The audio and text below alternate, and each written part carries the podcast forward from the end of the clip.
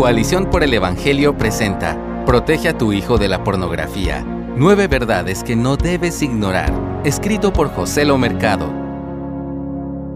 Vivimos en un mundo altamente sexualizado y que permite un fácil acceso a todo tipo de contenido desde la palma de nuestras manos. Debido a esta combinación letal, vemos que existe un consumo insaciable de pornografía.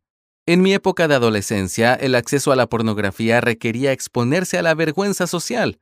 Para poder consumirla, una persona tenía que ir a una tienda y comprar una revista o rentar un video.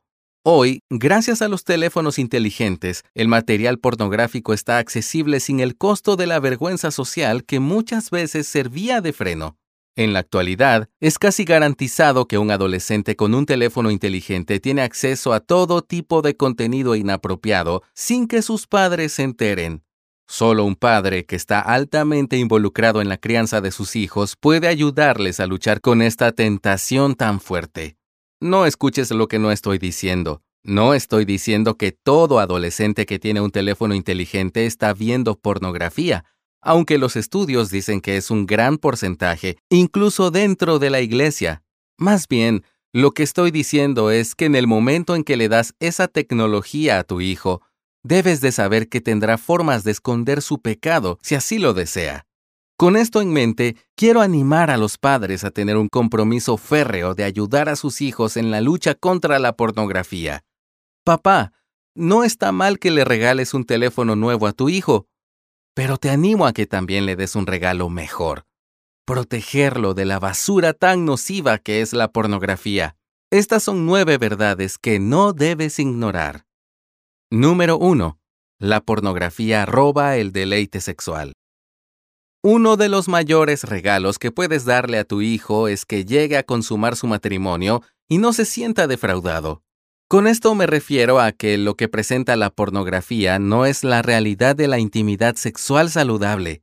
El joven que ha consumido pornografía piensa que llegará al hecho matrimonial y su esposa actuará de la misma manera denigrante que presenta este tipo de material. Cuando esta no es la realidad, termina insatisfecho y hasta resentido con su esposa porque no está cooperando con sus deseos. Esto puede llevarlo a no apreciar a su esposa y depender más de la pornografía. Papá, dale el regalo a tu hijo de que en su luna de miel se sienta satisfecho y no que diga decepcionado, ¿esto es todo? No permitas que el hecho matrimonial sea deshonrado antes del matrimonio. Lee Hebreos 13:4. Número 2. La pornografía roba la dignidad humana. La pornografía pervierte lo que debe ser un acto de entrega por amor y servicio en un acto de satisfacción egoísta. La pareja se vuelve un objeto de placer en lugar de una portadora de la imagen de Dios que debe ser tratada con dignidad. Una de las formas principales en que la pornografía le roba la dignidad a la esposa es que la hace sentir que no es suficiente, que su esposo prefiere una fantasía antes que la realidad. Eso es devastador para el corazón de la esposa y es el daño que producen los jóvenes que entran al matrimonio con una visión de la dignidad humana manchada por la pornografía. Número 3.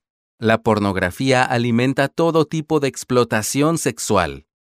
Una forma de batallar contra la tentación de ver pornografía es entender que esta industria alimenta la trata humana la pornografía fomenta la explotación de personas que atraviesan circunstancia de debilidad y están vulnerables.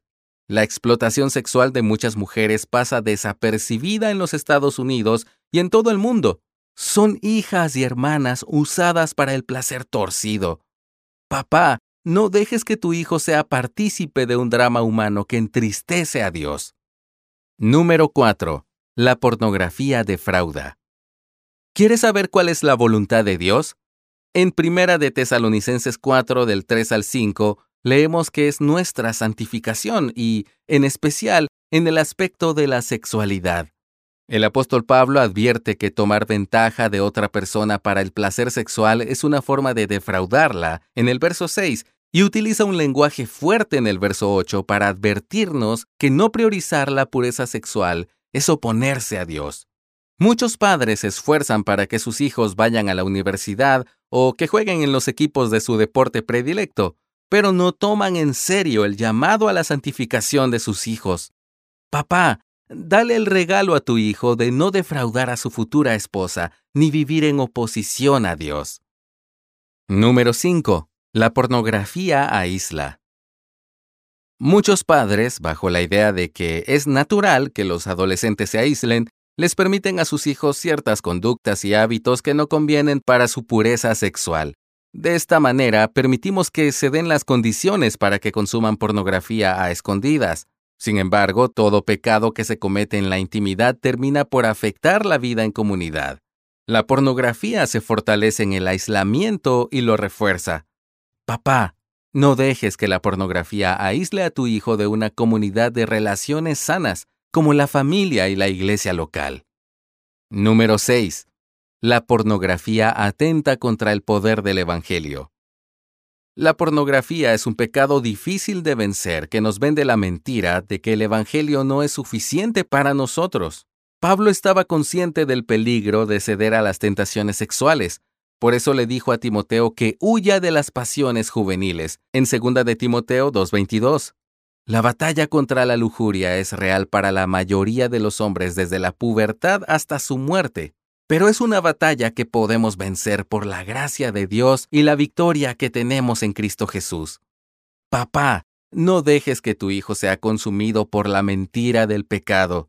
Y si este pecado te acusa también a ti, no dejes de luchar también le estarás enseñando a tu hijo a vencer sus pecados en la gracia de Dios y con la ayuda de otros hermanos en la fe.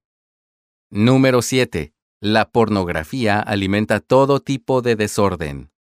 Vivir entregado a las pasiones se expresa en todo tipo de desórdenes, como enseña Romanos 1 del 18 al 32.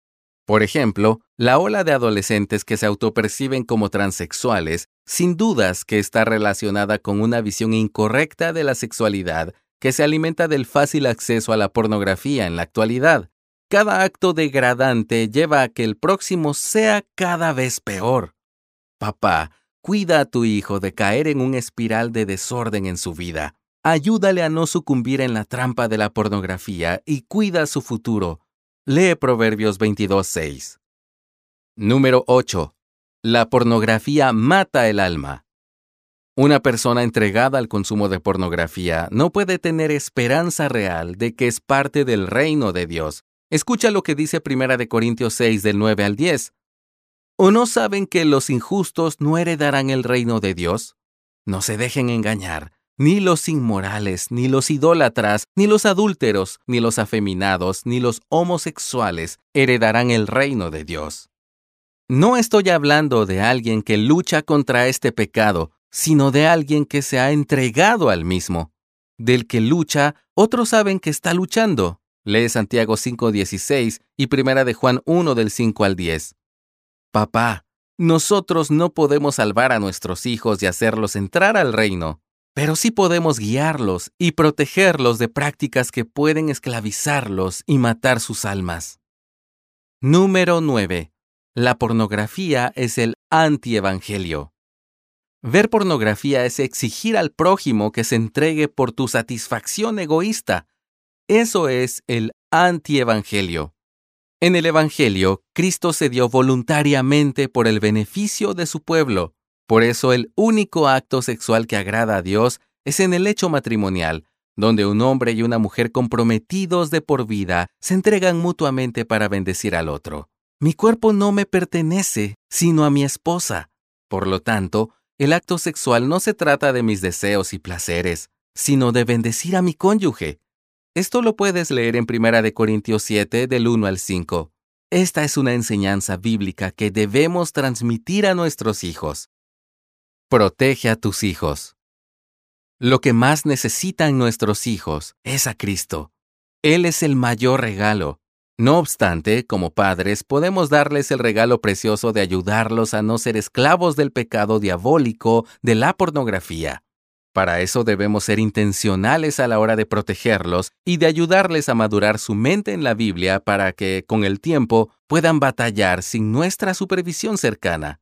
Los hijos deben ver un compromiso genuino de nuestra parte con nuestra santificación, que los animará a tomar en serio su pureza sexual. Que Dios nos ayude como padres a ser buenos guías de nuestros hijos y no dejemos de orar por sus corazones. Gracias por escucharnos. Si deseas más recursos como este, visita coaliciónporelevangelio.org.